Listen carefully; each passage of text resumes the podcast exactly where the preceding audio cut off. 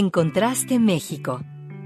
Un podcast producido por mexicanos viviendo en el extranjero. ¿Qué hacemos? ¿Cómo vivimos? ¿A qué nos enfrentamos y cómo podemos apoyarnos? El día a día de los mexicanos que vivimos fuera de nuestro país. Gabriela Romo y Jorge Rendón conducen este diálogo global. Escúchanos. Estamos contrastando opiniones y encontrando puntos de vista.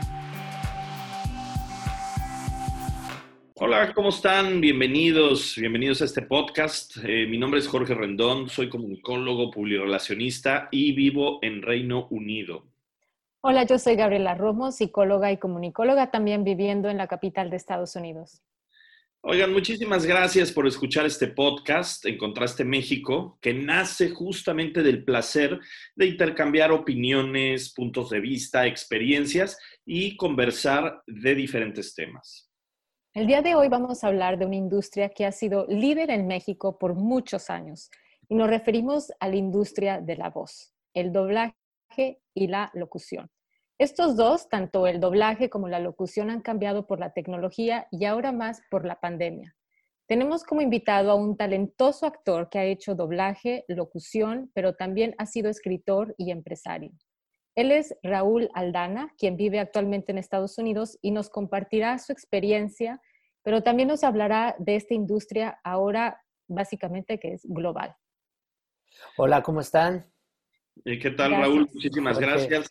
Gabriela. Eh, bueno, pues eh, si quieren para introducir a nuestro invitado, voy a, comentar un poco acerca de su larga trayectoria, porque además tiene una larga trayectoria en, muchos, en muchos ámbitos relacionados con la parte artística. Eh, eh, Raúl comienza su carrera muy joven, a los seis años, y hace cine, hace teatro, hace televisión, y ahí es donde descubre el mundo del doblaje y la locución comercial. Él tiene aproximadamente una carrera, casi 40 años de, carrera, eh, combinando estas actividades. Él ha grabado muchas marcas y campañas publicitarias y en doblaje también ha, tenido personajes que todos recordamos, eh, Mickey Mouse, Kermit the Frog, Timón del Rey León, entre muchos otros. Él eh, también trabajó en radio, trabajó en televisión, de hecho estuvo en el equipo de escritores y reparto principal de Al Derecho y Al, Derbez, con Eugenio Derbez, eh, y también lideró y dirigió eh, Disney Character Voices International Latin America y fue director creativo regional del área. Durante todo ese periodo, eh, él, maneja las operaciones de esta área, produce, dirige, escribe, adapta guiones y letras de canciones. De hecho, en los últimos tres años que estuvo en Disney, él colaboró muy de cerca con eh, Pixar en la estrategia de la película de Coco. Eh, en, este, este, en esta cinta, él escribe las letras en español de todas las canciones. Y a partir de, marzo del 2018 ha compartido eh, parte de sus conocimientos y experiencia con Su Digital, una compañía de localización de contenidos británica que eh, ayuda a, bueno, él eh, ayuda a desarrollar y a perfeccionar esta plataforma forma de doblaje en la nube, de la cual hablaremos en un momento más con él, y, que está, por supuesto, marcando eh, eh, tendencia y es una parte de, futuro en esta industria del, doblaje. Además, él también escribe letras de canciones en español eh, y supervisa la adaptación del guion para Latinoamérica de la película animada de Warner, de Warner Bros. Pie Pequeño, y actualmente él eh, dedica parte del tiempo, del que le queda, dando, bueno, del que le queda me refiero, que tiene una agenda muy ocupada, eh, eh, dando consultoría a estudios de grabación, compañías de doblaje, imparte también talleres y coaching de actuación, conferencias relacionadas con la industria, además de continuar su carrera como locutor comercial, actor y director. Raúl Aldana, Muchísimas gracias por acompañarnos el día de hoy. Muchas gracias por la invitación, eh, Gabriela y Jorge. Perdón que me metí antes, pero muchas gracias. Eh, gracias por, tenerme eh, como invitado y, por darme la oportunidad de, de conocerlos a ustedes y de, y de que me conozcan. No, muchas gracias a ti, Raúl. Bueno, pues para empezar, si nos pudieras eh, explicar o que nos ayudes a entender cómo ha cambiado la industria de la locución y del doblaje, tanto en México como en el mundo. O sea, algo que me llama la atención es eh, cómo a veces hasta refleja un poco a la sociedad, ¿no? O sea, vemos cómo un estilo es más representativo de ciertas décadas y cómo ha ido cambiando. Eh, y eso, no sé, bueno, y por supuesto, ahora con, con el COVID, pues sigue cambiando, ¿no? Y sigue mostrando diferentes retos, etcétera. Eh, ¿cómo, ¿Cómo nos podrías explicar tú, cómo ves que han sido estos cambios? Eh, si nos puedes... déjame darte un poquito de, de, contexto con esto. La industria del doblaje y la locución, pero sobre todo la del doblaje. La locución, aunque, aunque cambia, eh, la, la, locución se, se renueva más, sobre todo la, la, la locución comercial, porque, porque está de la mano de la, de la industria publicitaria y la publicidad eh, es algo que se actualiza constantemente, ¿no? Es, eh, marca una, una vanguardia y sobre todo en los últimos 20 años la publicidad se transformó completamente porque cambiaron los medios de, eh, de, para publicitarse. Entonces, eso mantiene también a la locución de alguna manera refrescándose. Pero en el caso del doblaje, eh, vamos, el, doblaje nace eh, de una combinación, la actuación dentro del doblaje, de una combinación entre actores fílmicos y actores radiofónicos, cuando teníamos los radioteatros y las radionovelas. Ellos son los que forman el, doblaje inicialmente. Eh, por, décadas se dobló utilizando todavía celuloide, ¿no? Película de 16 milímetros y grabando en cinta magnética.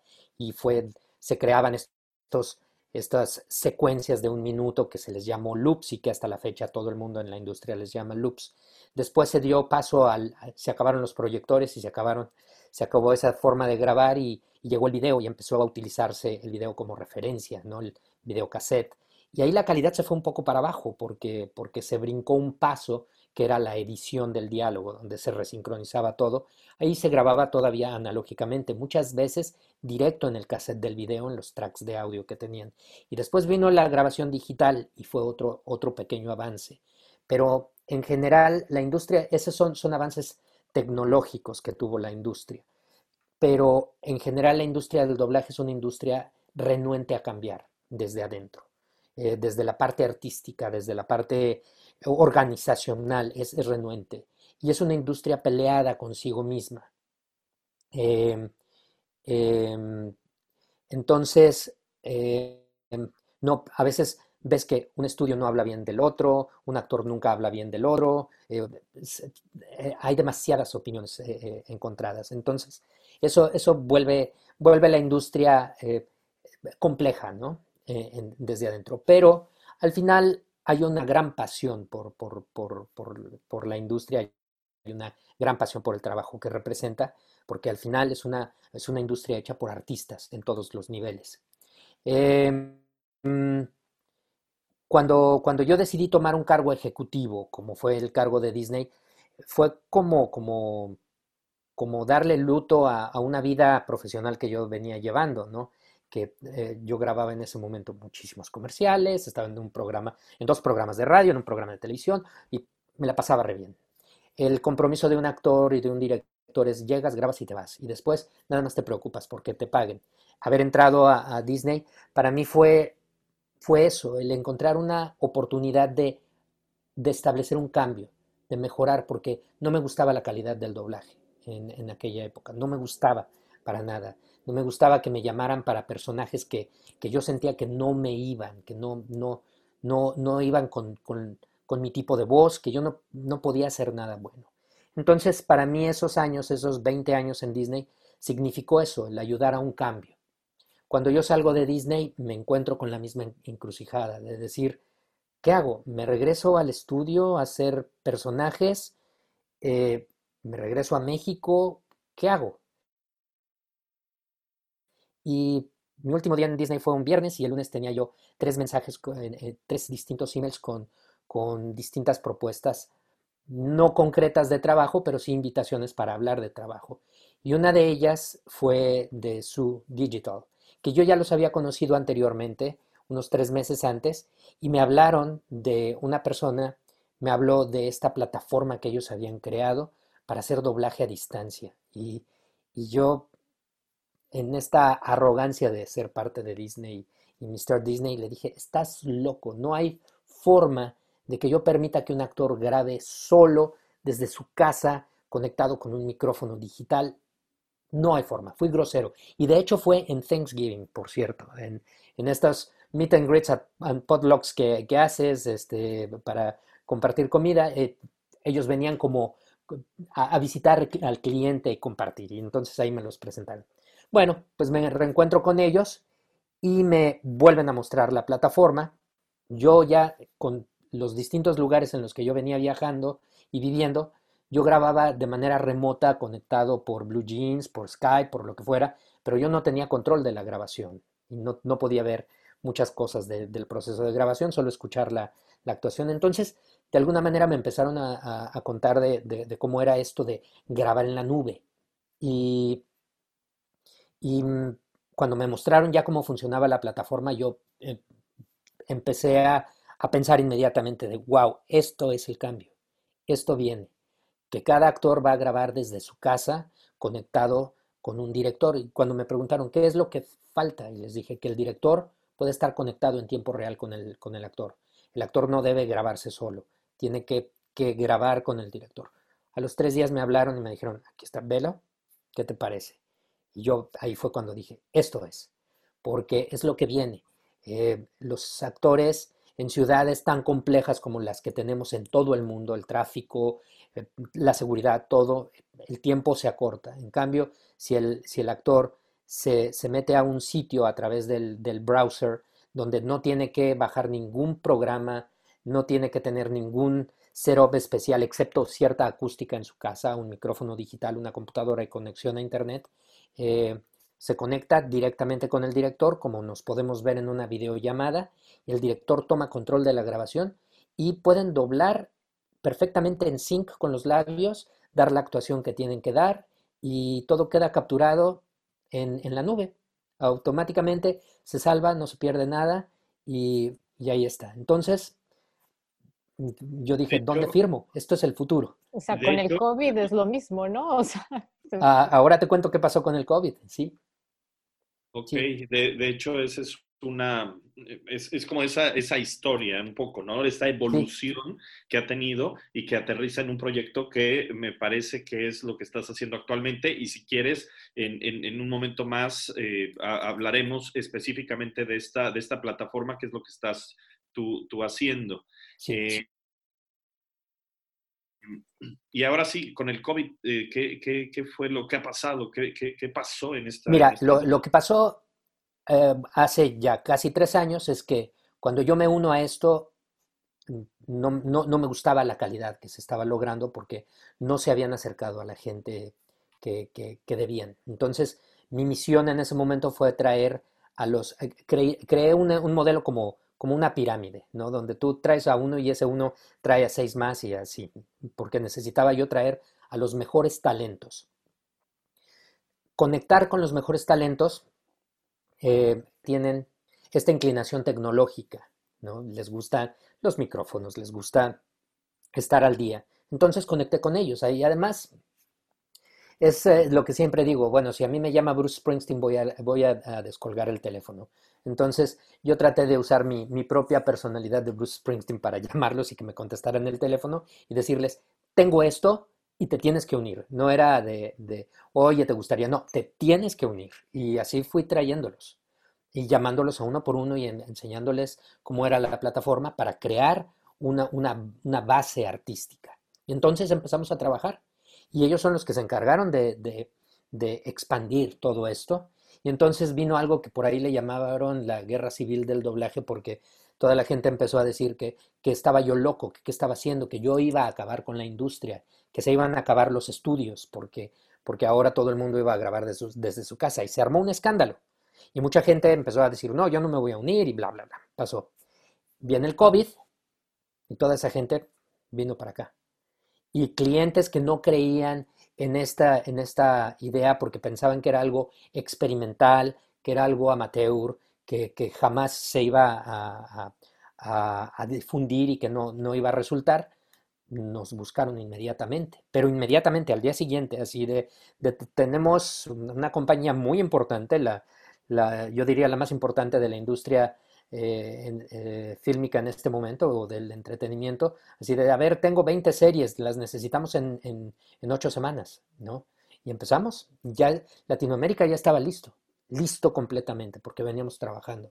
No tuve que buscar actores, no tuve, ellos solitos, los que no estaban llegaron otra vez y, y empezamos a trabajar remotamente, mis directores haciendo un trabajo sensacional, lo mismo en Italia, en España, España reaccionó de maravilla, Francia, Alemania, eh, o sea, los, países más importantes de la industria, estábamos trabajando en, la plataforma haciendo doblaje en la nube.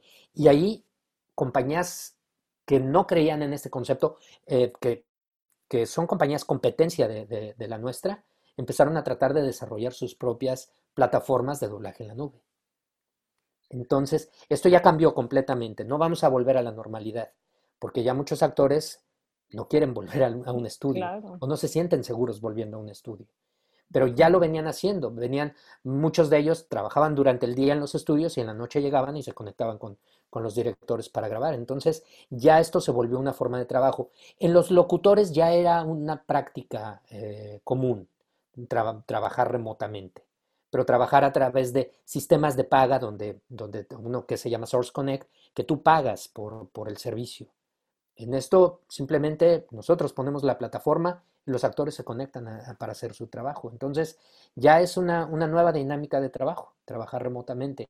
Ahora que, el virus está otra vez, otra vez resurgiendo, muchos eh, clientes otra vez necesitan que se grabe de manera remota. Los actores, tengo una serie donde, donde tienen la libertad de, de, ir al estudio o de grabar remotamente y el estudio me dice, ningún actor quiere venir, todos quieren trabajar remotamente. Entonces, ya, ya se está estableciendo una, forma de trabajo que no está reduciendo la calidad, que eso es importante, ¿no? porque detrás de todo esto he creado un equipo trayendo a mis mejores ingenieros de mezcla, gente con, tengo dentro del equipo de, ingenieros de mezcla que, están trabajando con nosotros, dos ganadores de, de, Emmys y nominados a Grammys, y, o sea, hay gente detrás que, se encargan de que, de que lo que se graba después se presente de la mejor manera. O sea, estamos apoyándolo de esta, de esta forma con, verdaderos profesionales de la industria, por, por ese concepto que había de que doblar en la nube era algo experimental. ¿no? Y, bueno, es, eh, eh, al sistema lo llamamos SUDOPS y es, es como mi bebé, lo amo, lo amo en verdad, porque, porque es apasionante ver cómo, en, cómo, cómo interactúan. Tengo series donde he tenido actores ubicados en 14 ciudades diferentes, en 7 países diferentes. Entonces, es, increíble. Ahora, mi sueño de, tener a mi mejor actor de Argentina, mi mejor actor de Chile, mi mejor actor colombiano, venezolano, eh, eh, es, realidad. O actores que se fueron a vivir, unos a Miami, unos a Madrid, otros a Canadá, regresaron a la industria.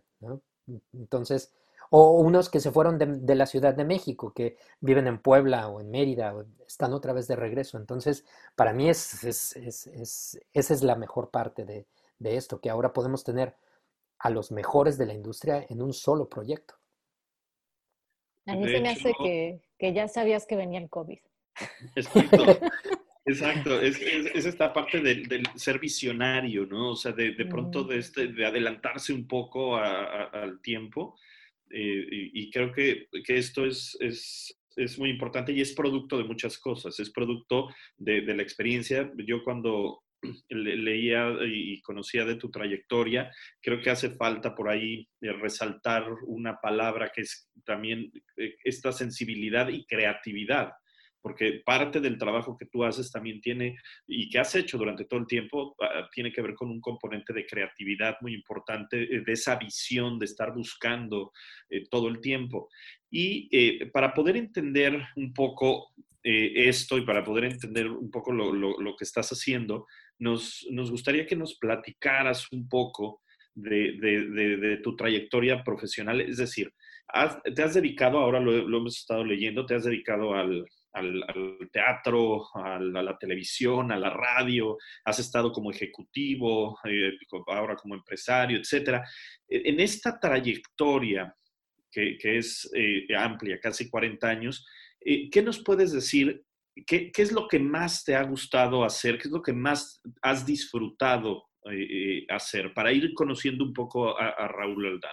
La parte que menos disfruto es la de ser ejecutivo, del cargo que tengo, porque, porque es un nivel de responsabilidad que no me gusta, es, es un, eh, eh, tiene cierta nivel de, cierto nivel de hostilidad, todas las compañías tienen políticas y todas las, las compañías tienen tienen sus cosas. E, esa es la parte que a mí no me gusta y es creo que la parte que me gusta de estar en Su, que es una, una compañía que provee servicios, ¿no?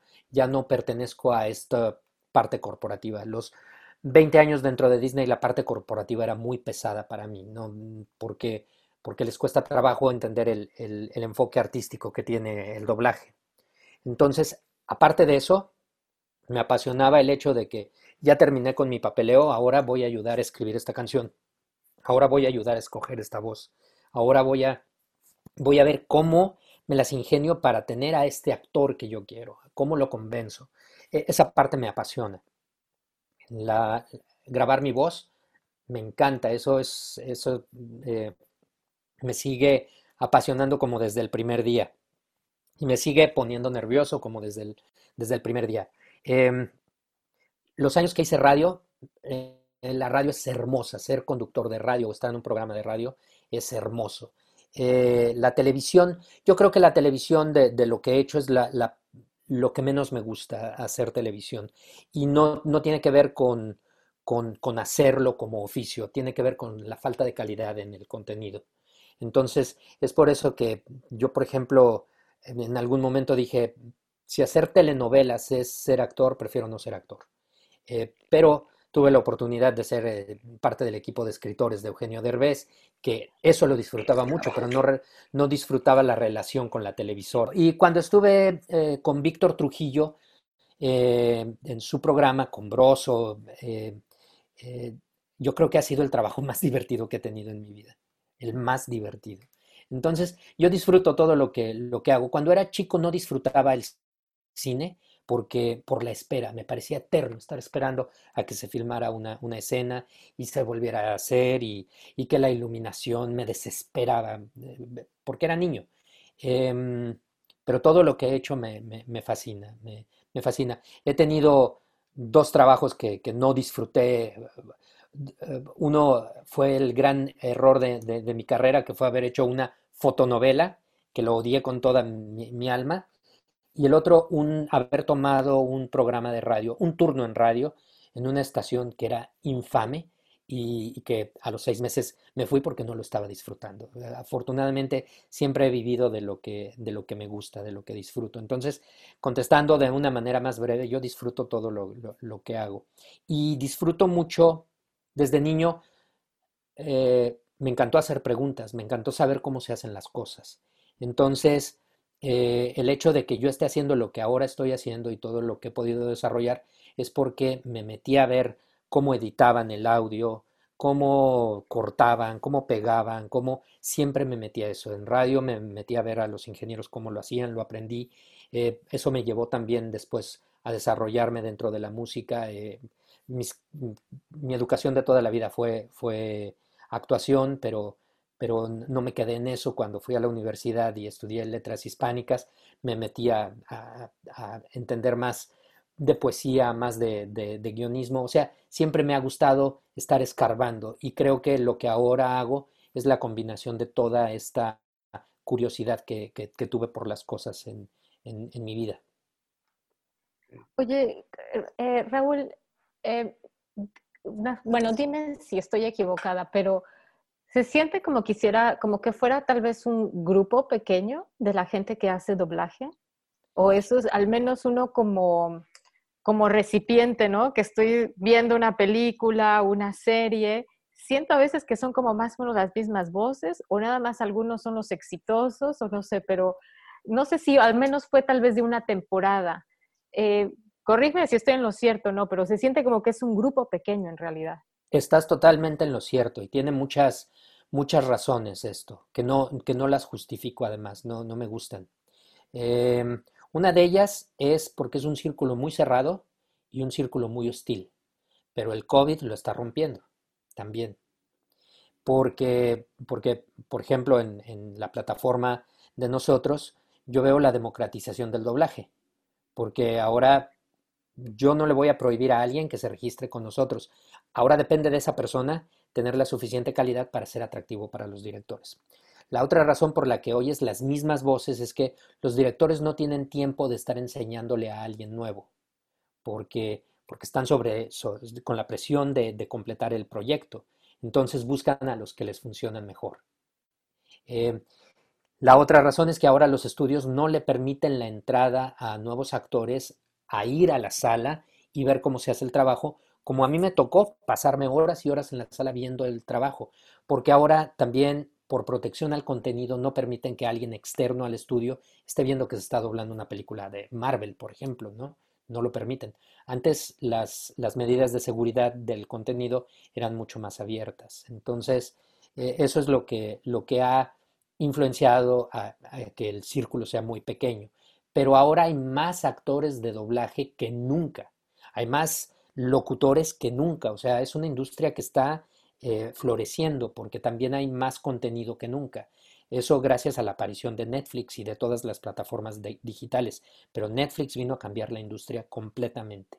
Entonces, ahora eh, el doblaje está de moda inclusive para doblar en inglés. Entonces, el círculo se está rompiendo porque, porque hay una necesidad de voces eh, importante. Pero lo que a mí no me gusta es que, que, una película de cine se oiga con las mismas voces de las series de televisión de todos los días. A mí me gusta que, que tengan cierta variedad porque, porque el público es, es sensible a eso. Y Raúl, ahora, eh, ¿cómo, ¿cómo, ha sido el salto de, de, un mexicano exitoso en la industria de la voz en la industria del doblaje, de la locución, de México hacia Estados Unidos. Vives en Los Ángeles. Eh, cuéntanos cómo, cómo, han sido las, las, oportunidades, cómo han sido los retos a los que te has enfrentado en un mercado internacional. Mira, eh, yo llegué a, a, Estados Unidos, a Miami. Mi oficina estaba en Miami. Ahí me, me, me, me reubiqué. Y Miami fue maravilloso en el sentido de trabajar en Miami, porque, porque realmente la industria no está en Miami, pero desde ahí yo era capaz de controlar eh, mi territorio que era Latinoamérica. Para mí era más fácil porque de Miami puedes tomar un vuelo directo a cualquier ciudad de Latinoamérica o del mundo. Entonces, eh, para mí trabajar desde ahí fue, fue, fue fácil, hizo las cosas más fáciles y trabajar en, en, en esa oficina fue una delicia. La gente más, más linda con la que yo haya podido trabajar en, a mi llegada a, Estados Unidos, porque, porque la mayoría de ellos eh, son latinos. Entonces, gente en verdad que, que, que me, me, recibió como, como ser parte de la familia, ¿no? El, el, que, el que a las 5 de la tarde pasara la, la, maquillista, porque había un foro de ESPN ahí, la maquillista dándonos un poquito de, de, café cubano a cada uno, o sea, era, fue maravilloso. Y después me mudo a Los Ángeles y ¡pum! Me encuentro con, con la hostilidad de la industria cinematográfica ya eh, de, de, de, llegar y ser parte de esto, donde, donde la política, donde, donde la, la, la traición, eh, impera, impera y no porque yo sea mexicano o porque impera en todos, todos los niveles. Entonces, sí fue, fue muy hostil. Y, eh, pero al final es gente con la que yo venía interactuando durante, por, por, por 20 años y que, y que de alguna manera había un, nivel de, de respeto. Entonces, y de apoyo. O sea, finalmente ellos sabían que mi misión era para Latinoamérica y que tenía que cumplir con esa misión y ellos tenían que facilitar esa misión, además. Entonces, eh, eh, por la parte corporativa sí, eh, fue, fue duro, fue duro y, y, lo es, lo sigue siendo porque así es la industria, pero la interacción con, con, la gente con la que tienes que trabajar todos los días fue maravillosa, o sea, compañeros de oficina o, o mis ingenieros de mezcla, o, eso, eso se volvió todavía mucho más cercano porque estaba ya en la misma ciudad donde, donde si había algún problema no era cosa de tomar un avión, sino de agarrar el coche e ir al, estudio. Entonces, eso es increíble. El, el nivel de, de, la industria cinematográfica a veces no, no, lo, no lo ponemos en dimensión y creemos que, que es, eh, es, como, ya llegué a Los Ángeles, descúbranme y, soy la, la nueva estrella. No, o sea, la gente tiene un nivel de preparación y de profesionalismo impresionante, impresionante. Eh, cuando yo tengo que llamar a un actor formado acá, eh, los actores en inglés, por ejemplo, con los que yo he hecho algunas grabaciones, es increíble. En mi oficina, en la compañía, hay dos o tres eh, actores que obviamente, porque no tienen mucho trabajo, tienen un trabajo formal que, lo hacen ahí en la compañía, pero que cuando yo los he grabado digo, wow, este es un actorazo que hace trabajando, capturando datos, porque, porque así es la industria. Entonces, el, el, nivel de profesionalización es impresionante. Desde los, la gente que nosotros les llamamos en, en México tramoyistas o la gente del set, son impresionantes. Además, eh, tratando con ellos te sientes protegido, porque, porque son rudos, son gente ruda, es, ruda en verdad. Entonces, eh, y es, eh, eh, una ciudad como, como, como, Los Ángeles y yo que vivo en Burbank, donde están los estudios de, de cine, la mayoría, eh, es una, una, ciudad dedicada a su industria. Así como el, la misma pasión que le tiene Los Ángeles a los Dodgers o a los Lakers, así esa pasión se la tiene a la industria. Entonces, me encanta ser, ser eh, parte de, de, esta industria y, y, seguir sobreviviendo en ella, porque, porque es difícil sobrevivir en ella. En la primera casa que tuve acá, tenía yo un vecino que, que, que, era productor en NBC. Tenía a los Jonas Brothers en la casa de junto. Eh, Raven Simón estaba en el mismo complejo de casas que yo. O sea, gente de la industria que, que digo, wow, el único outsider soy yo, ¿no? Eh, eh, eh es, es, es, una industria, digo, es una ciudad y es una industria de, que, que, están, van de la mano, ¿no? Y, a veces me, me preocupa que, hay tanta, mm, eh, tanta política in, in, involucrada en, cuanto a la relación del Estado, los impuestos, eh, los sindicatos, que, eso expanda un poco ya la industria cinematográfica de acá, porque es muy caro producir en Los Ángeles, pero, pero es impresionante ver cómo, cómo, hay esta energía dentro de la, la industria. Me, me, encanta. Oye, eh, eh Raúl, bueno, ahora yéndonos un poquito eh, también a la parte de esto de las películas y que has escrito canciones en español como la famosísima Coco o Pie Pequeño de, de, Warner Bros. ¿Cómo fue tu experiencia trabajar en esta industria? O sea, ¿cómo, cómo la sentiste? Y tú que eres tan sensible además, que sí. nos platiques. Bueno, mira, sí te puedo decir una cosa y, y creo que tengo que ser muy, muy abierto en esto el hecho de que hubiera un mexicano con, y lo voy a poner entre, entre comillas, tanto poder, le incomoda, le, le, incomoda, le incomoda y le incomodaba a mucha gente aquí. Eh, en ese aspecto sí, sí es, es una cosa que, recuerdo hace eh, tres, cuatro años en, uh, en Thanksgiving, que tuve que ir a, estaba yo mezclando una película de, de, Star Wars y que yo no quería que mi ingeniero eh, trabajara, eh, él es americano, pero su mujer estaba a punto de dar a luz. Entonces fui a hablar con, con, los jefes y les dije, oye, no puede trabajar, tiene que estar en casa, por lo menos déjalo que, que, no trabaje el jueves y, y, no, no mezclemos el fin de semana, no tengo prisa por entregar la película. Y, y además, este, mm, eh, pues yo también quiero pasar tiempo con mi familia y me, me, dijo, bueno, ¿y qué importa? Tú eres mexicano. O sea, esa respuesta para mí fue así como de, wow, esto me lo está diciendo un alto ejecutivo de una compañía que, tiene presencia en todo el mundo y, el, máximo directivo de la, del área de la compañía, mm, del área más internacional de la compañía. ¡Wow! Para mí eso fue, fue muy significativo de, que sí, sí hay ciertas barreras raciales, sí hay ciertas barreras que, que, que tenemos que enfrentar. Ahora, mi trabajo no era aquí, porque lo que yo hacía, lo que yo hago es para el resto del mundo. El doblaje es un trabajo internacional. Entonces, mi equipo acá en, SU es, es, un equipo ah, internacional. mis jefes me apoyan de una manera impresionante. Son americanos, y son ingleses, y escoceses, y me apoyan muchísimo. Y yo tengo en mi equipo a un alemán, a una argentina, a un salvadoreño. Se acaba de unir una chica mexicana, pero que es México-italiana, que habla cinco idiomas. ¿Por qué? Porque somos una comunidad internacional en el doblaje. Entonces eso, eso se entiende bien, porque soy parte de la industria de la localización. Con Coco, eh, ahí fue cuando la industria me enseñó, me enseñó las, las garras, porque, porque Coco fue un proyecto que involucraba mucho la cultura mexicana, pero involucraba también a una compañía que es como el diamante de, la animación de Disney, que es Pixar.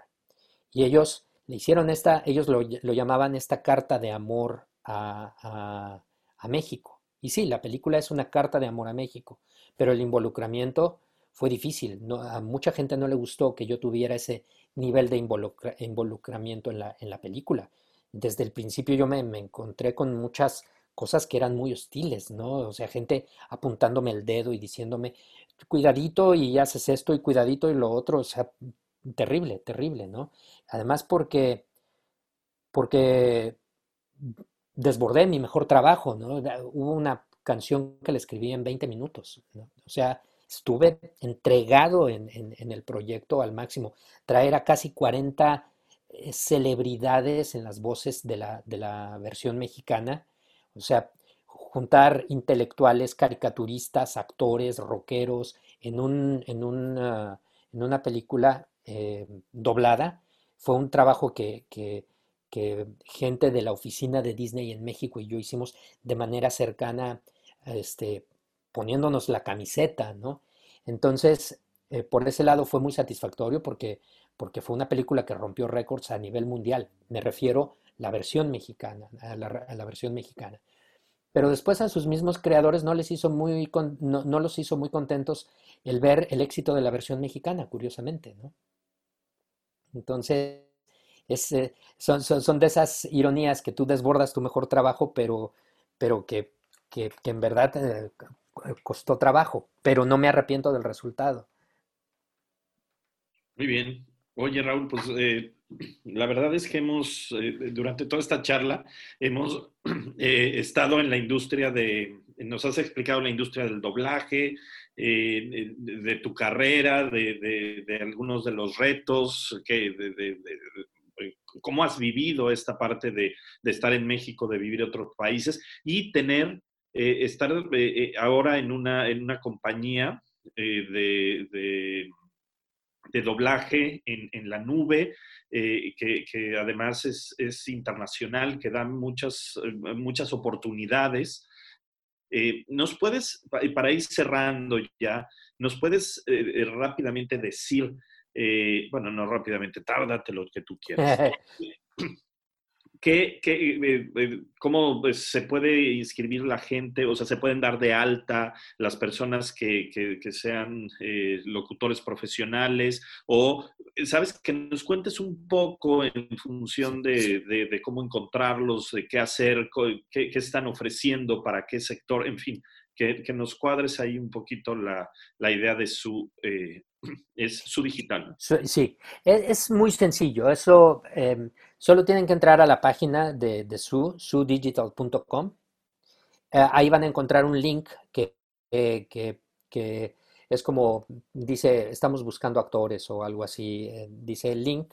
Entran ahí y ponen toda su información, su nombre, tipo de voz, todo lo que... Ahí hay una lista del, del, del equipo que, se requiere y le, envían la información, dan clic y, un equipo que es el equipo, le llamamos el onboarding team, que es el, equipo de bienvenida, los contacta y les, dan un, link para que hagan sus pruebas técnicas. En esas pruebas técnicas se evalúa la calidad acústica del lugar donde están ubicados.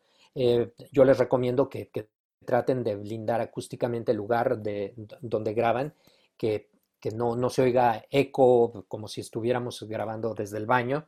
Em, eh, que tengan uno de los micrófonos recomendados, o sea, eh, el sistema detecta los micrófonos, el sistema detecta desde dónde estás grabando físicamente, el sistema detecta la velocidad de tu internet, entonces todo eso lo, aprueba. Si hay un problema con, con la resolución de la pantalla en tu computadora, el sistema lo detecta y te dice qué es lo que tienes que mejorar, que a veces son simplemente cambiar algunos settings en tu computadora y ya. Y una vez que están aprobados, eh, meten su papeleo, obviamente, porque necesitan eh, llenar papeles para recibir su pago directamente en su cuenta bancaria, porque el pago se genera desde Londres. Entonces, eh, es un pequeño trámite administrativo que, no tiene nada, nada de complicado. Y ya, una vez que, están completamente registrados, a mí ya me da visibilidad a su perfil. Yo voy actualizando la lista de los actores que, se van uniendo y esa lista se la paso a mis directores. Y entonces mis directores empiezan a explorar los, los perfiles de los actores, a escuchar sus demos. Yo les recomiendo a, quienes se registren que suban sus demos, suban su fotografía, suban su currículum, porque, porque los directores los están escuchando y son ellos quien tienen, quienes tienen que, conocerlos. Em, y el sistema les permite subir tres o cuatro demos o los que quieran subir, o sea, y, que si ellos quieren poner que tienen la voz de vaquero, ponen voz de vaquero, y, o sea, es, muy, muy amigable el sistema, muy, muy amigable. Y ya eh, con eso yo empiezo a hablar también con mis actores, eh, con mis directores, y les digo, oye, escuché una voz o hay un nuevo actor, escúchalo, les dan a veces un papel pequeñito y poco a poco les empiezan a dar papeles más grandes porque tienen que empezar a crear esta, esta relación. Y yo por mi cuenta, lo que empecé es a desarrollar un, nuevo sistema que va a ser eh, por medio de una aplicación donde le quiero dar visibilidad a todos los actores del mundo. O sea, que en, un, en un, que en tu teléfono, si tú eres director, encuentres actores en cualquier parte del mundo. O si tú eres un actor que llegaste a Londres, inmediatamente te empieces a conectar con estudios que hay en Londres, con agentes de voz que hay en Londres. O sea, es casi, casi como, como geolocalization, donde encuentras en el mapa cuántos estudios, actores, directores eh, hay en, la zona para que, para que tengan visibilidad. Ahora estoy desarrollando esto por, por mi cuenta porque de repente a mí me cae eh, una serie que tuve que doblar en 32 idiomas y uno de los idiomas era albano, teníamos que buscar actores en Albania y no teníamos a ninguno en la plataforma. Entonces estoy tratando de ahora crear este tipo de, conexión eh, a nivel mundial. Mucho éxito en este nuevo proyecto también, Raúl. Y sin duda estoy segura que también te va a ir muy bien porque has tenido una carrera súper exitosa. Muchas gracias. Ya, ya van a escuchar de este proyecto y, y, va a ser una combinación muy buena con su. Excelente. Oye, eh, en general, de verdad, muchísimas gracias también por estar en nuestro programa. Gracias también por tu apertura en mostrarnos la cara o las caras de la industria de la locución, el doblaje. Sin duda has tenido una carrera muy rica, muy diversa, pero como dije antes, también muy exitosa. La verdad es que eres un orgullo para los mexicanos.